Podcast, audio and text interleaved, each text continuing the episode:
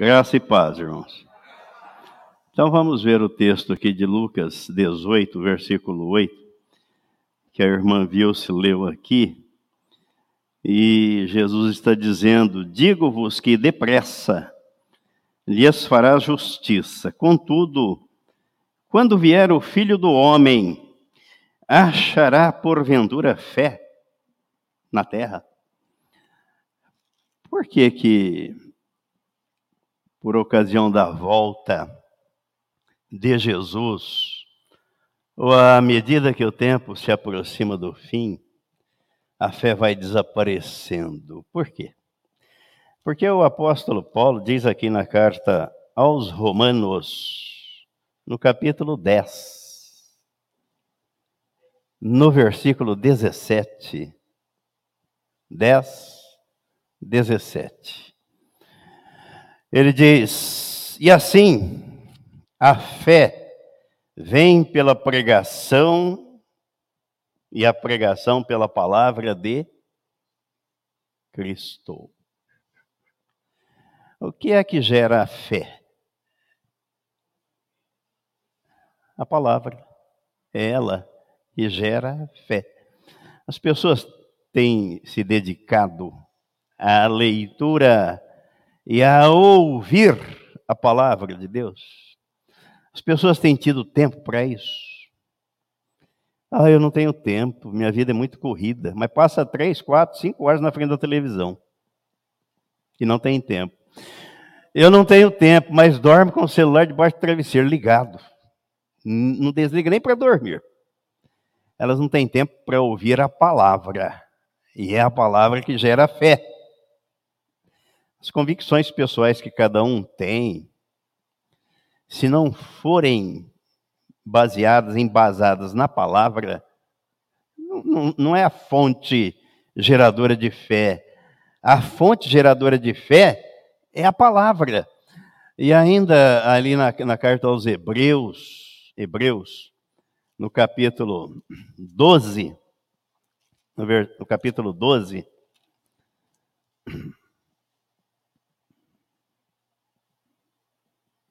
ele diz no versículo 2. Olhando firmemente para o Autor e o Consumador da fé, Jesus. Jesus é o Autor e o Consumador da fé. A palavra de Deus é a fonte geradora de fé. Quanto tempo? cada um de nós. Vamos começar por aqui, porque a gente tem que começar a lavar a roupa suja em casa, né?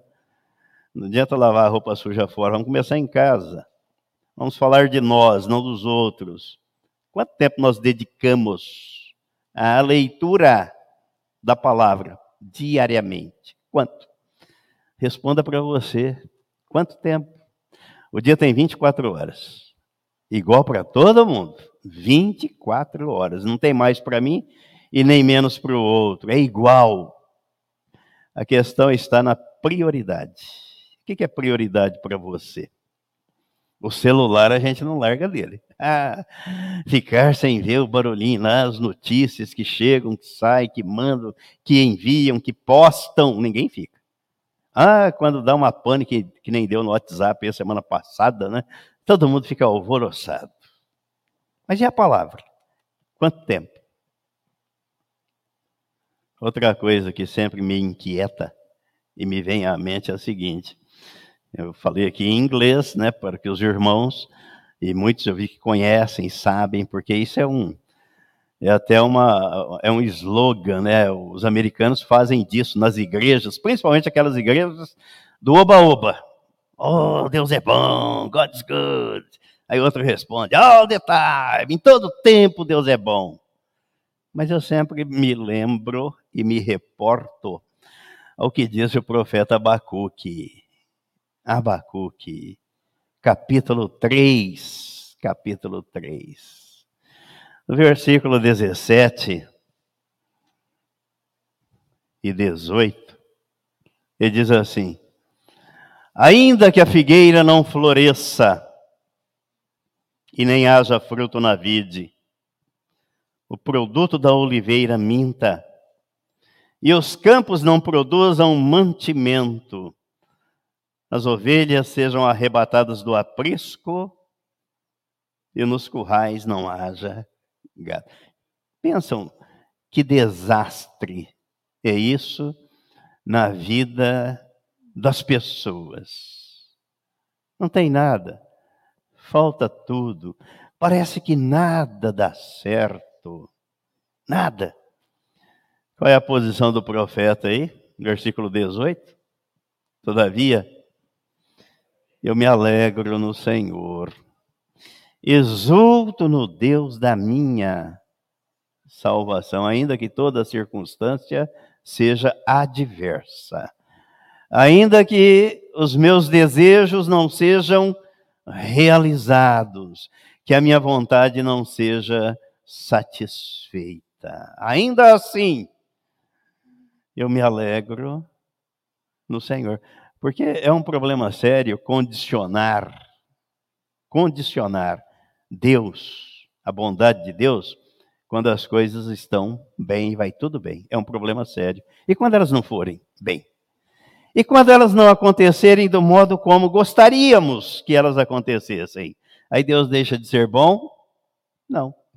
Ele continua sendo Deus. Por isso que a oração correta venha o teu reino e seja feita a tua vontade. Pronto. Essa é a oração correta, porque Deus jamais vai fazer a minha vontade, ele vai fazer a dele. Ainda que eu não compreenda. E ele vai atender as minhas necessidades. É a promessa, é o que está escrito na Bíblia. A Bíblia não, não está escrito que Deus vai satisfazer as minhas vontades, mas vai satisfazer as minhas necessidades. Conhece cada uma delas e satisfaz a cada uma delas. Então, ser grato a Deus, ficar feliz quando tudo está bem, é uma maravilha. Mas e quando nem tudo estiver bem? Ele deixa de ser Deus? Não, ele continua sendo Deus. Aí eu é que tenho que aprender o que é que ele quer me ensinar com aquilo que não está bem.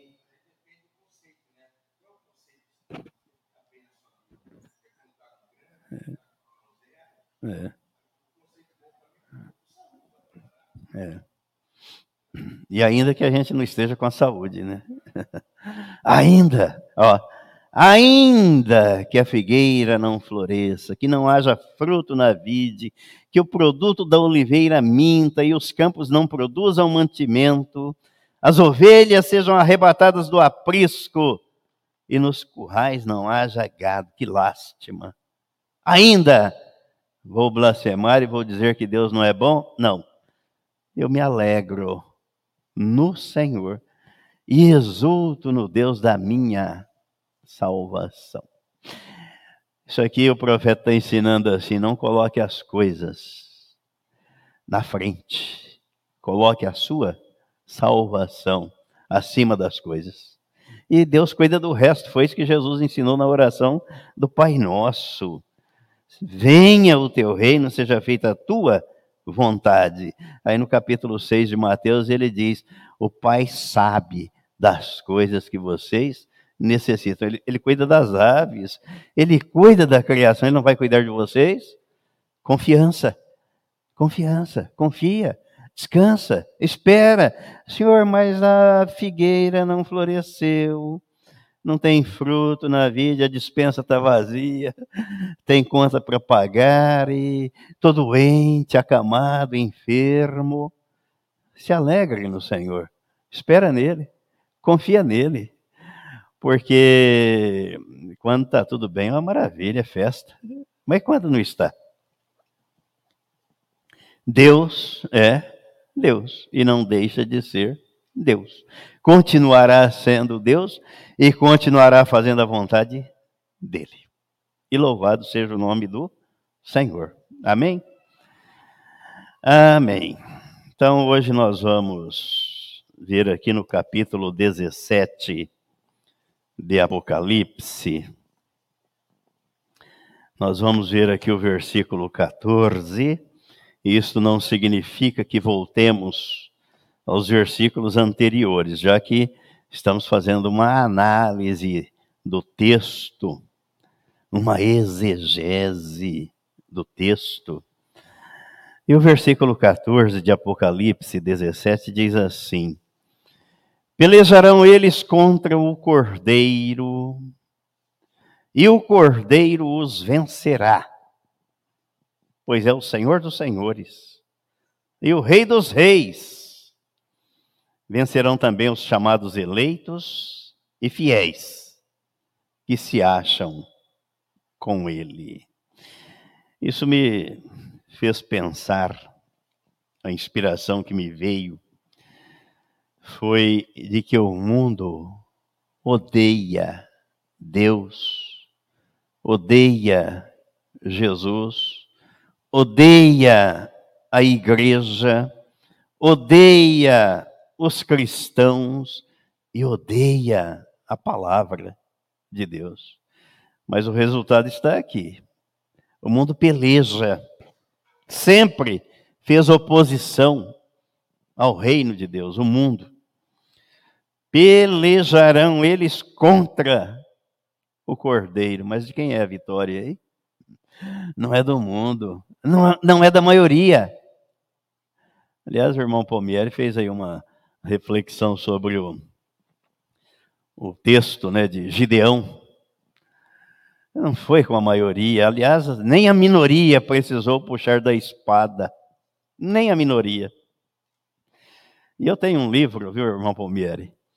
Eu tenho um livro que eu já fiz algumas mensagens, algumas reflexões sobre os temas daquele livro. Um livro antigo, mas as coisas antigas é que são boas, né? E o, o título do livro é O Senhor do Impossível. O Senhor do Impossível e ele faz um exame, uma análise de todos aqueles personagens bíblicos com os quais Deus se relacionou e deu a eles uma visão, uma tarefa. Começando por Abraão, depois ele vai a Moisés, vai a Jacó, vai a Esther, vai a Ruth, vai a Gideão. E eu lembrei daquele livro. Aí fui ressuscitar alguns esboços que eu tenho aqui. Estou preparando para a gente falar sobre eles. O Senhor do impossível. Pode parecer impossível, mais de 7 bilhões de seres humanos no planeta. É uma minoria ínfima, mas, muito pequena, que é fiel a Deus, fiel. A maioria esmagadora é inimiga de Deus. É inimiga de Deus. Mas onde é que está a vitória? O Cordeiro os vencerá. Porque Ele é o Senhor dos senhores e é o Rei dos reis. E o contexto aqui de Apocalipse 17 fala dos reis, daqueles dos impérios eu até fui procurar os grandes impérios da história da humanidade, que surgiram, que se levantaram, que foram poderosos, mas que desapareceram. Desapareceram. Por quê? Porque o que prevalece é o poder de Deus, é a vontade de Deus, não é o poder do homem, não é a vontade do homem. E todo esse sistema iníquo é contra Deus. O diabo começou no céu, na rebelião, foi jogado na terra, passou a ideia para o ser humano, e a humanidade encampou a ideia luciferiana. Ignora a palavra de Deus. Como é que Jesus vai achar fé na terra quando ele voltar? As pessoas não estão interessadas na palavra dele. É uma minoria. Deus amou, vejam o contrassenso, o contrassenso. Deus amou e ama o mundo de tal maneira, sem explicação. Deus ama o mundo, mas o mundo odeia Deus. Que coisa, né? Qual foi a maldade que ele fez contra a humanidade? O mundo odeia Jesus, odeia a igreja, e muito mais que odiar, o mundo é inimigo, inimigo de Deus. Porque o mundo jaz no maligno. Vamos conferir os textos bíblicos, porque de repente alguém pode não concordar, mas está escrito. João, vamos começar aí pelo Evangelho. João capítulo 3, versículo 16. Porque Deus amou ao mundo de tal maneira, dá para explicar? Não. Que deu o seu Filho unigênito, para que todo o que nele crê não pereça, mas tenha vida eterna. Como é que alguém ama o inimigo de tal maneira, de tal modo, que dê a este inimigo a salvação, a vida eterna, mas é teu inimigo. Mas Deus fez isso. Vamos para o capítulo 15 aí de João 15. Capítulo 15, versículos 17 ao 25. Isto vos mando, que vos ameis uns aos outros. Se o mundo vos odeia, Sabei que primeiro do que a vós outros me odiou a mim. Se vós fosseis do mundo, o mundo amaria o que era seu.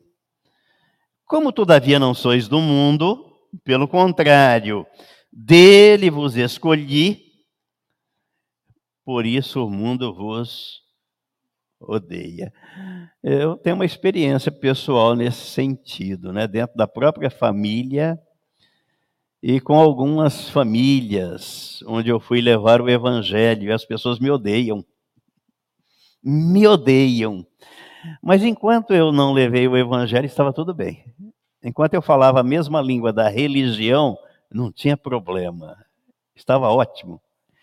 Mas bastou mostrar a obra do Calvário, a inclusão do pecador no corpo de Cristo, a morte para o pecado e agora Cristo vive em mim, pronto. Aí eu comecei a ser odiado. E sou odiado. De alguns familiares e de algumas famílias, onde eu levei o evangelho. Mas eu fico tranquilo porque Jesus disse que é assim mesmo, né? então está de acordo com o que Jesus falou. Eu ficaria triste, pensativo, se não houvesse diferença. Como da experiência que tive na igreja tradicional. Uma maravilha. Os de dentro e os de fora, pecadores, fazendo as mesmas coisas. E eu fiquei incomodado com aquilo, né? Senhor, mas o povo lá fora vai para o inferno, esses aqui vão para o céu. E eles fazem as mesmas coisas. Pega o microfone.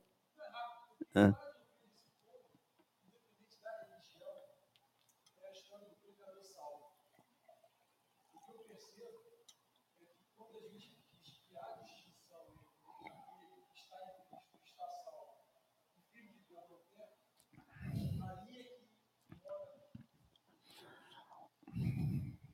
Aí é que mora o pecado. É.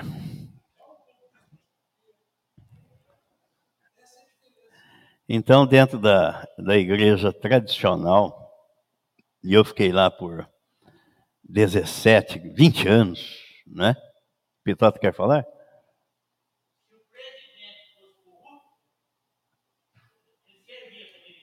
Isso.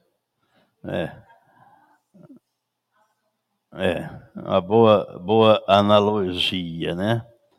Enquanto todo mundo participava da corrupção, estava uma maravilha. Os meios de comunicação, tudo certinho. Bastou um homem levantar e dizer: Conhecereis a verdade, a verdade vos libertará. Eu não sou corrupto, não participo da corrupção e não aceito corrupção no meu governo. Acabou. O inferno se levantou. A gente tem que acordar, hein?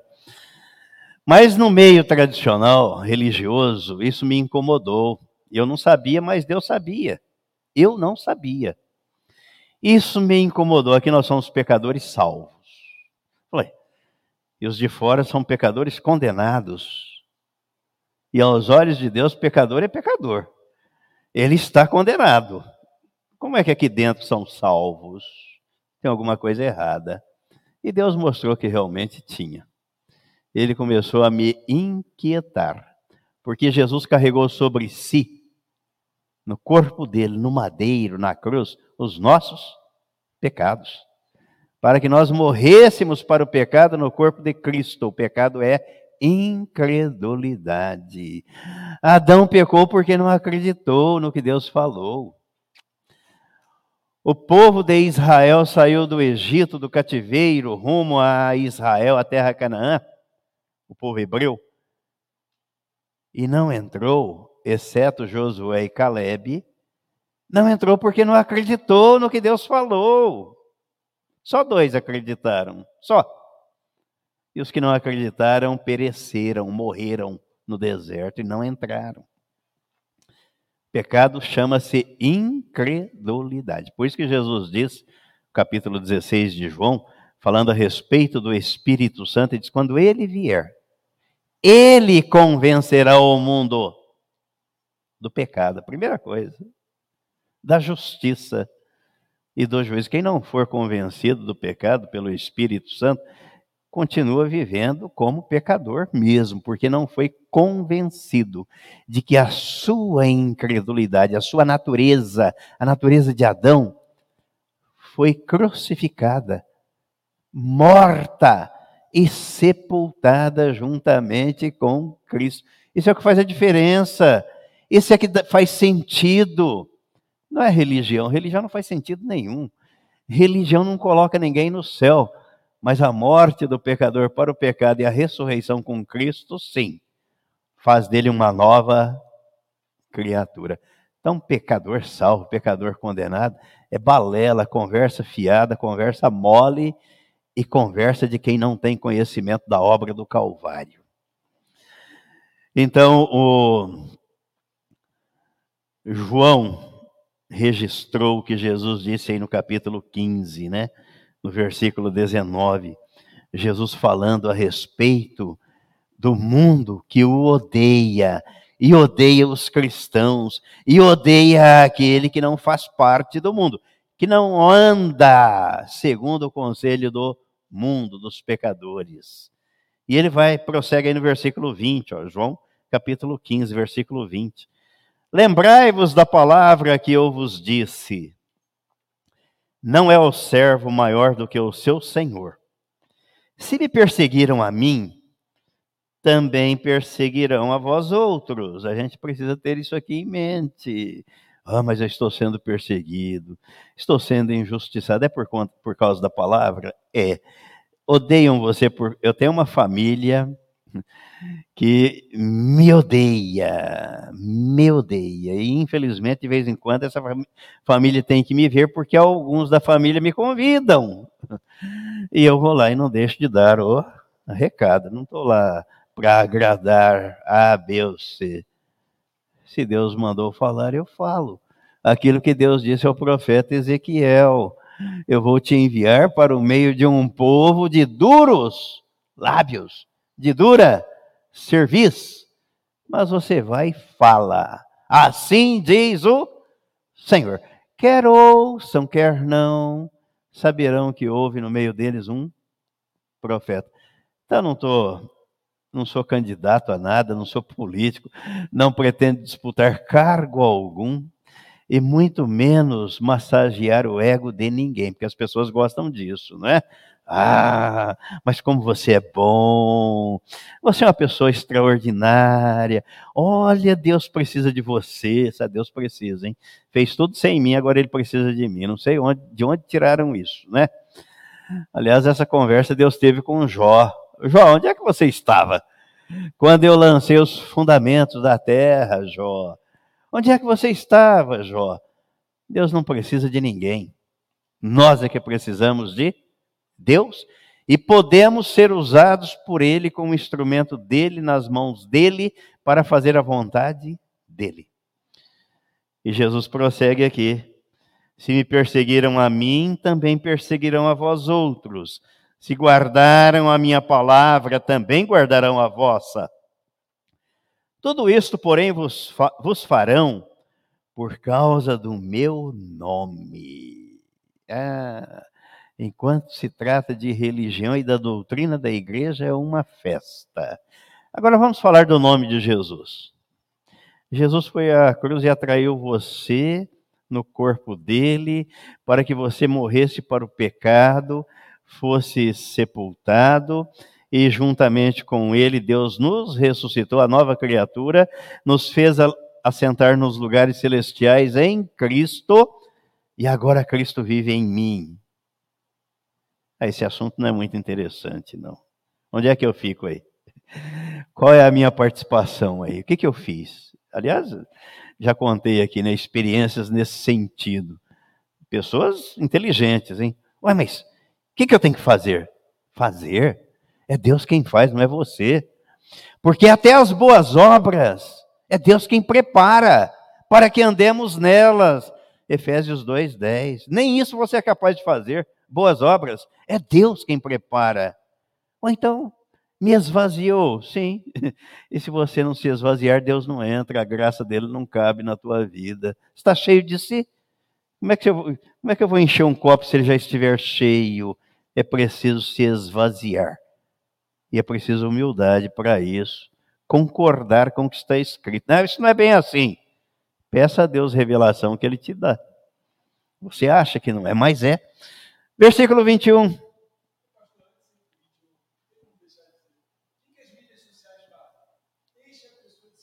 É, enaltecem o homem, exaltam o homem. Tudo isso, porém, vos farão por causa do meu nome, porquanto não conhecem aquele que me enviou. Se eu não viera, nem lhes houvera falado, pecado não teriam. Mas agora não tem desculpa do seu pecado. E prestem atenção, hein? Jesus está falando isso aqui dentro de um contexto para dentro de um contexto religioso, para os religiosos, para aqueles que acham, pensam que são salvos. Versículo 23. Quem me odeia, odeia também a meu Pai, odeia a Deus. Se eu não tivesse feito entre eles tais obras, quais nenhum outro fez, pecado não teriam. Mas agora, não somente têm eles visto, mas também odiado, tanto a mim como a meu Pai. Então o mundo odeia Deus, odeia Jesus, odeia a igreja, odeia a palavra de Deus. Como é que vai ter fé? A fé vem de ouvir a palavra. Vamos ver o que, o que é que Tiago diz sobre as amizades do mundo. Antes de abrir lá, uma perguntinha para a nossa reflexão. Onde é que você tem prazer de estar? Na igreja ou nas rodas sociais? Lembrando que o salmista do Salmo 1, ele diz que aquele que tem prazer nas rodas sociais, Salmo de número 1, ele diz que essa pessoa não pode ser feliz. Olha, feliz é aquele que não anda no conselho dos ímpios não se detém no caminho dos pecadores e nem se assenta na roda dos escarnecedores. Esse é feliz. E você tem que responder para você.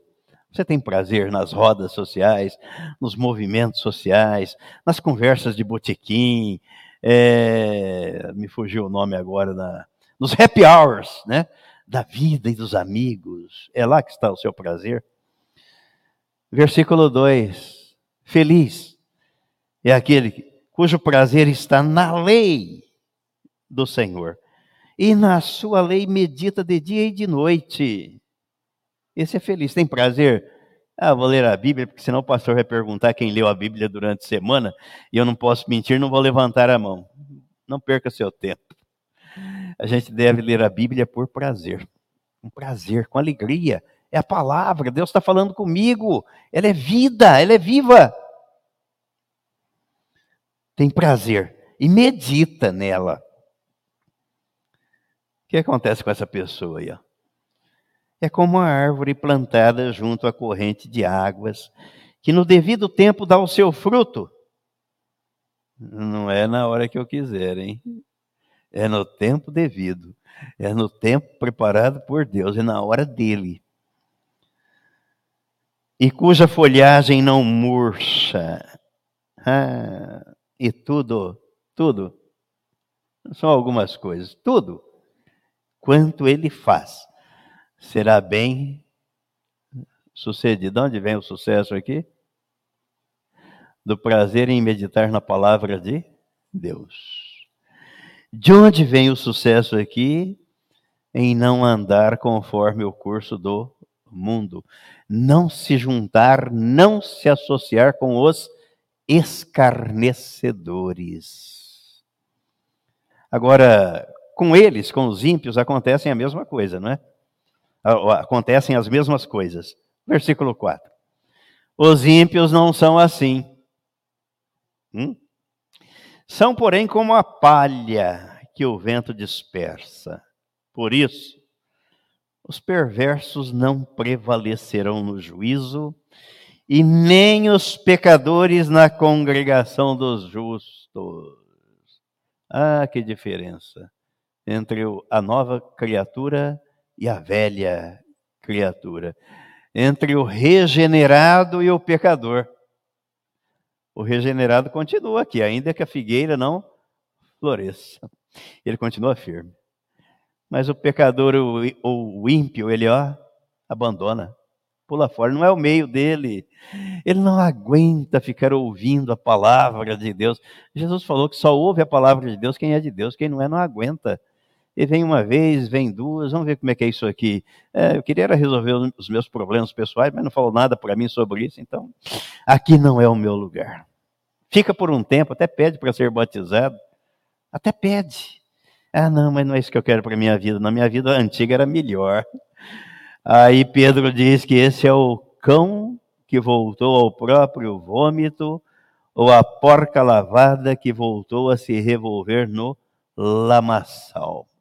Nunca houve troca de natureza, nunca houve regeneração. Os pecadores não prevalecem na congregação dos justos, eles não ficam. Pois o Senhor conhece o caminho dos justos, mas o caminho dos ímpios perecerá. Então nós vamos ver Tiago, não é isso que eu tinha falado? Tiago, capítulo 4, Vamos ver o que ele diz sobre as amizades do mundo. Aqueles que têm e gostam. Eu não estou dizendo para a gente ser inimigo. Porque se a gente for, for, inimigo do mundo, como é que nós vamos pregar o evangelho? Não é? Se é para o mundo que a gente tem que pregar. Mas ser amigo e andar de acordo com o mundo também não. Não dá. Porque onde a palavra entra, onde a luz entra, as trevas se dissipam. Tiago, capítulo 4. Olha o que ele diz aqui no versículo 4. 4, 4. Infiéis, não compreendeis que a amizade do mundo é inimiga de Deus? Você é amigo do mundo? Ah, sou. Gosto dos meus amigos mundanos, então. Você está arranjando uma inimizade contra Deus. Aquele, pois, que quiser ser amigo do mundo, constitui-se inimigo de Deus. É um, é um contrassenso, não dá. Eu sou amigo do mundo, então sou inimigo de Deus. Eu gosto das coisas do mundo, então você não gosta das coisas de Deus. Não gosta. Então você é uma velha criatura. É um religioso, alguém que ouviu está no meio, mas não faz parte do corpo de Cristo. É inimigo. Eu fico muito feliz porque está escrito, não sou eu. Não é o que eu penso. Eu não acho assim. Está escrito que é assim. Vamos caminhar mais. Primeira carta de escrita por João, primeira carta. Capítulo 2. Versículo 15 ao 17. Não ameis o mundo e nem as coisas que há no mundo. Se alguém amar o mundo, o amor do Pai não está nele.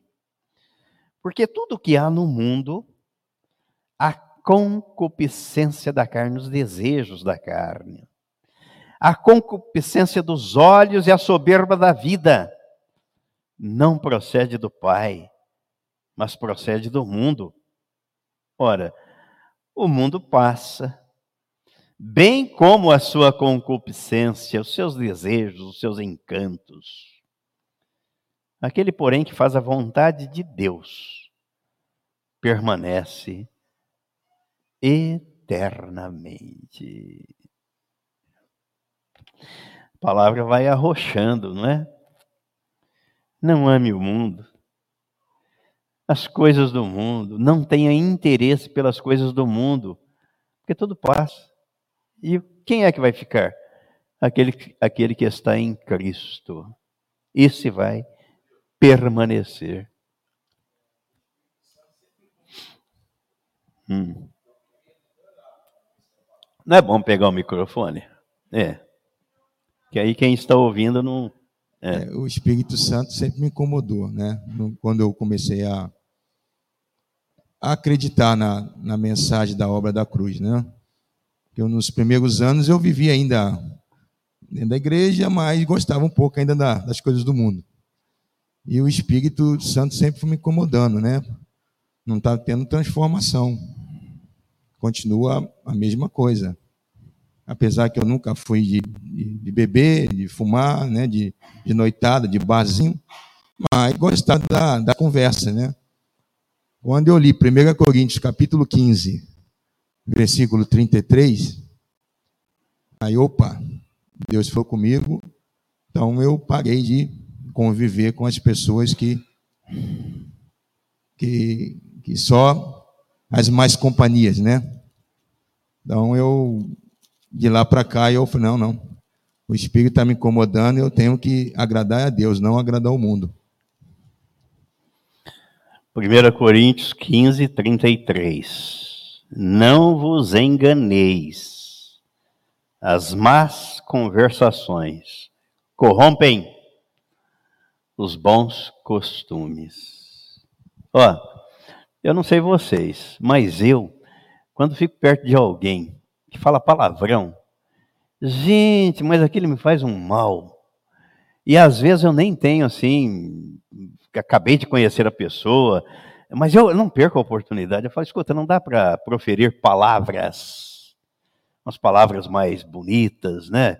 E não palavras de baixo calão, palavrão. Você não tem outro vocabulário? Ah, eu falo, eu não aguento. Falo. Achou bom? Achou, se não achou, né? Como diz o ditado, come menos. As más conversações, as más companhias. Então, vou, acabou? Voltando ao texto de, da primeira carta de João. Agora vamos para o capítulo 5, aí, da primeira carta de João, capítulo 5. Os versículos 18 e 19. 18 e 19. Sabemos que todo aquele que é nascido de Deus não vive em pecado. Ah, mas como? Eu sou um pecador. Não é esse o discurso. Mas não sou eu quem fala, está escrito. Aquele que é nascido de Deus não vive em pecado. Antes, aquele, e aqui é o A com maiúsculo, hein? Aquele que nasceu de Deus, quem é que nasceu de Deus? Jesus. Jesus.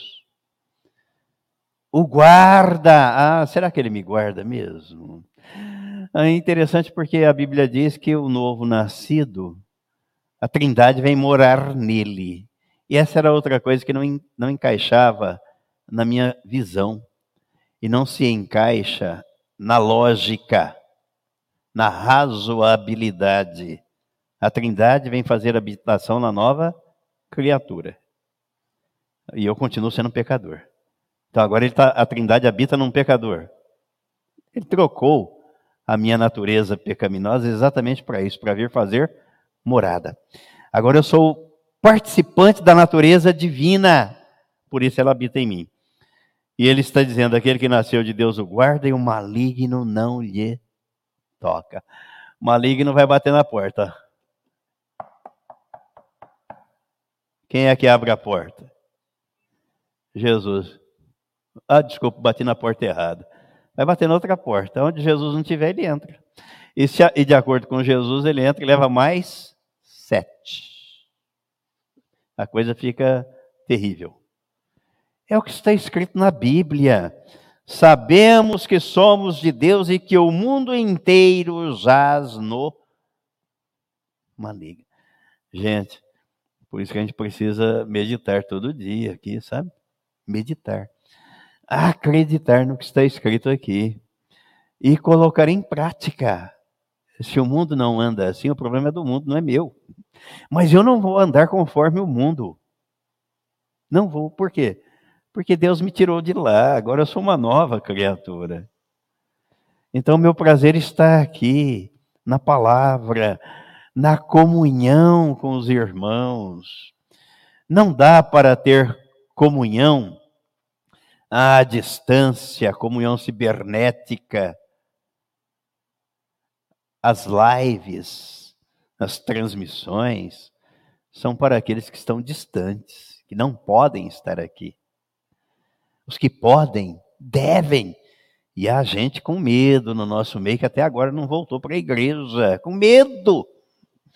E nós vimos que o medo é a falta do aperfeiçoamento do amor de Deus na vida da pessoa. Não foi aperfeiçoada ainda, pois ela está com medo. Medo do quê? Nem da morte. Nem.